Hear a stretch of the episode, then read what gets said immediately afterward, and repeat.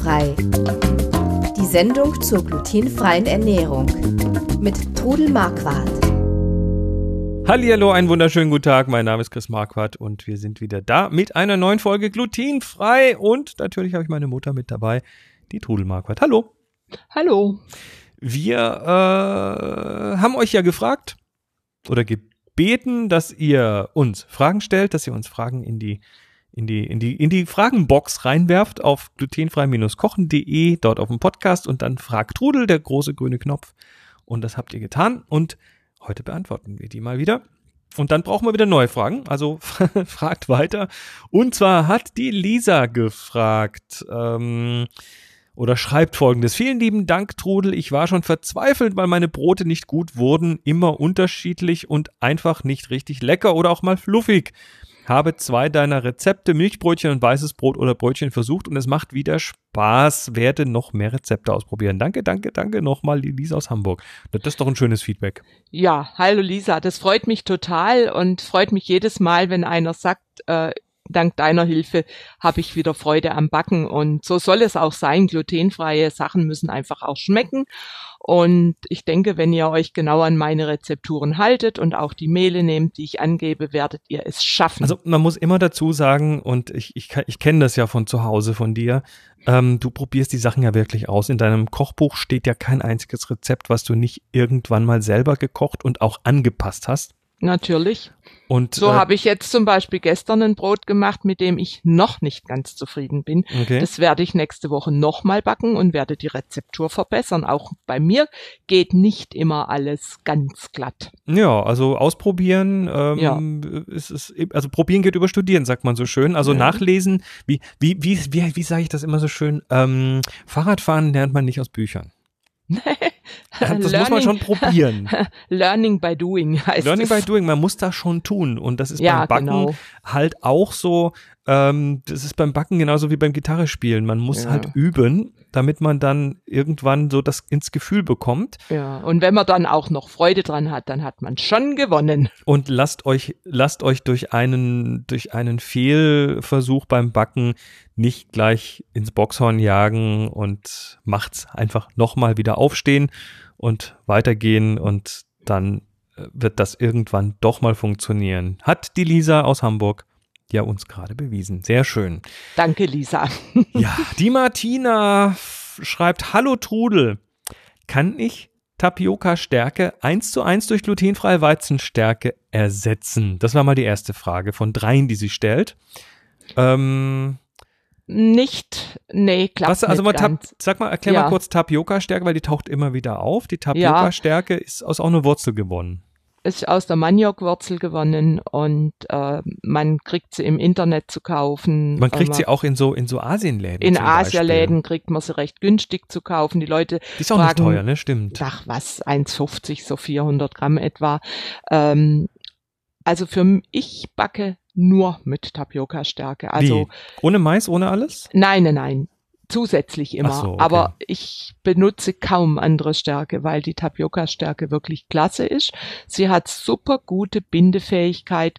Sie macht das Gebäck lockerer und ähm, ja, du kannst es probieren mit der Weizenstärke, aber ich kann es dir nicht sagen, wie das dann ist. Ja, ich frage mich jetzt, warum die Martina so oft, also die, die nächsten Fragen, da geht es jetzt gerade weiter, wo kann man glutenfreie Weizenstärke kaufen und wird durch die glutenfreie Weizenstärke der glutenfreie Geschmack verändert? Ja, also jetzt nochmal zur Tapioca-Stärke. Ich sage immer bei der Tapioca-Stärke, sie neutralisiert den äh, glutenfreien Geschmack etwas. Ach ja, sag, also das sage ich und die ist klasse, wenn man da 50 bis 100 Gramm zum Gebäck dazu mhm. kauft, dann wird das Gebäck einfach besser. Die Weizenstärke wird etwa das Gleiche machen, den Geschmack verändern. Es gibt aber auch sehr viele, die eben die Weizenstärke nicht vertragen. Ich meine, du verträgst es, sonst würdest du nicht danach fragen. Wo man sie kaufen kann, äh, es gibt Mehle, das ist eigentlich reine Weizenstärke, das ist zum, ja, muss im Internet gucken. Ich kann also das jetzt gerade ehrlich gesagt nicht genau sagen. Ich denke mal, dass man glutenfreie Weizenstärke im Internet kaufen kann. Ich schaue hier gerade mal beim Händler mit dem großen A. Ja. Ähm, da gibt es zum Beispiel Tapio Tapioca-Stärke einen Zehnerpack, 10 mal 400 Ja. Gramm für 11,30 Euro.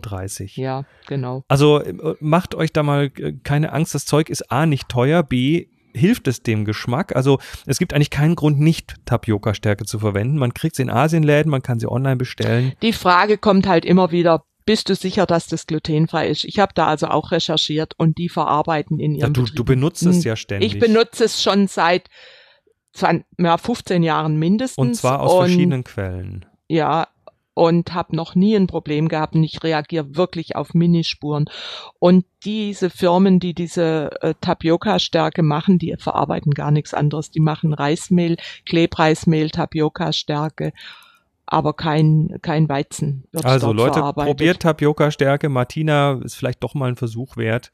Äh, auch, Profiköche, hm? auch- auch wenn's- nehmen es oft zum, Ja, zum Binden von Soßen. auch wenn es, ich meine, vielleicht ist der Grund ja auch, weil es halt ungewohnt ist. Ne? Tapioca, das klingt so komisch. Weizen Kennt- kennt man. Kennt man und Ja. nicht Tapioca, genau. Aber es ist wirklich gut. Und ich habe mich auch schon mit anderen glutenfreien Bäckerinnen unterhalten und die auch Blogs haben und die benutzen genauso die Tapioca-Stärke.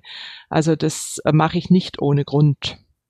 Sehr schön. Also, keine Angst vor Tapioca-Stärke. Und man kriegt sie recht einfach. So, die Ursula fragt, äh, beim Backen von glutenfreiem Weihnachtsgebäck, in Klammer, wir haben normales Mehl durch glutenfreies ersetzt, haben wir bi bisher die Erfahrung gemacht, dass die Plätzchen nur frisch wirklich gut schmecken. Von ihren Rezepten habe ich bis jetzt noch keines probiert, weil ich vorher nie auf dieser Webseite war. Welche Rezepte eignen sich auch gut zum Aufbewahren und auf Vorrat backen? Welche Plätzchen schmecken nach einer, einiger Zeit immer noch gut? Ja, das war der große Fehler, dass sie deine Ja, Rezepte genau. noch nicht ausprobiert hat. Gott sei Dank hast du meine Website gefunden und ich kann dir sagen, es gibt viele, viele gute äh, Rezepte. Halte dich an erprobte glutenfreie Rezepte, die einfach umgewandelt sind auf glutenfrei. Wenn du äh, glutenfreies Weihnachtsgebäck eins zu eins deine Rezepte mit glutenfreiem Mehl ersetzt, dann werden sie tatsächlich äh, trockener und sind Mhm. schneller trocken. Also ähm, kann dir empfehlen, schau mal bei in der, meiner Kategorie Weihnachtsgebäck. Christoph, du kannst vielleicht nachher noch einen Link dazu Die verlinken setzen wir ja. verlinken wir das. Also da gibt's zum Beispiel Buttergebäck mit Marzipan. Da krieg ich nur positive Rückmeldungen. Dieses Gebäck schmeckt gut, das kann man in einer Blechdose wunderbar aufbewahren. Da kann man Ausstecherle mit Kindern machen. Man kann ähm, Spitzbuben draus machen, mit Marmelade füllen. Und, die bleiben auch frisch. Die bleiben auch in der Blechdose gut. Und ähm, ja, probier das einfach mal aus und dann musst du bei Mürbeteigen einfach immer wissen, ein glutenfreier Mürbeteig muss zuerst mal weich sein, dann wickelt man ihn in Folie, legt ihn in den Kühlschrank und dass er nachziehen kann. Und da sind auch diese Hilfsmittel Xanthan und gemahlene Flohsamenschalen einfach wichtig, dass die Teige besser werden und nicht so trocken werden nachher. Also Was, ich, äh, ich, ja. weise, ich weise auch auf andere Podcast-Folgen hier noch hin, die Folge 126 zum Beispiel, da ging es speziell ums Weihnachtsgebäck. Also ähm, Ursula, ich denke, du hörst vielleicht diesen Podcast, sonst hättest du uns nicht hier Mhm. gefragt. Ähm, mach doch mal äh, deinen Podcast-Client auf und geh mal zurück zur Folge 126. Wenn du auf glutenfreikochen.de auf dem Podcast bist, dann gibt es oben einen, einen Knopf alle Episoden. Und da kommen alle 100 äh, 27, 100, nee, jetzt sind es 129, 130 Hm. Episoden sogar schon.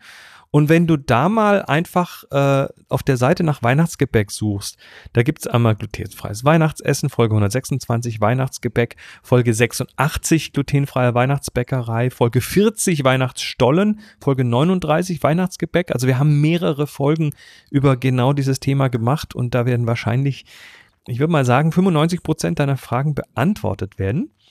Und, Und- wenn nicht, kannst du ja, äh, frag Trudel, deine Fragen nochmal stellen. Genau. Super. Ja, das war's äh, für dieses Mal. Frag Trudel. Danke Lisa, danke Martina, danke Ursula, dass ihr uns hier Fragen reingeworfen habt. Und natürlich könnt ihr anderen, die jetzt hier zuhören, das genauso tun. Oder vielleicht habt ihr eine Geschichte, ein glutenfreies Erlebnis. Ähm, haut uns das hier rein auf glutenfrei-kochen.de auf Frag Trudel. Ja, das war's mal wieder. Wir freuen uns, wenn ihr auch weiterhin dabei seid. Bis nächstes Mal. Tschüss. Tschüss. Sie hörten glutenfrei. Die Sendung zur glutenfreien Ernährung mit Todel Marquardt. Über 900 glutenfreie Rezepte und weitere Informationen auf www.glutenfrei-kochen.de.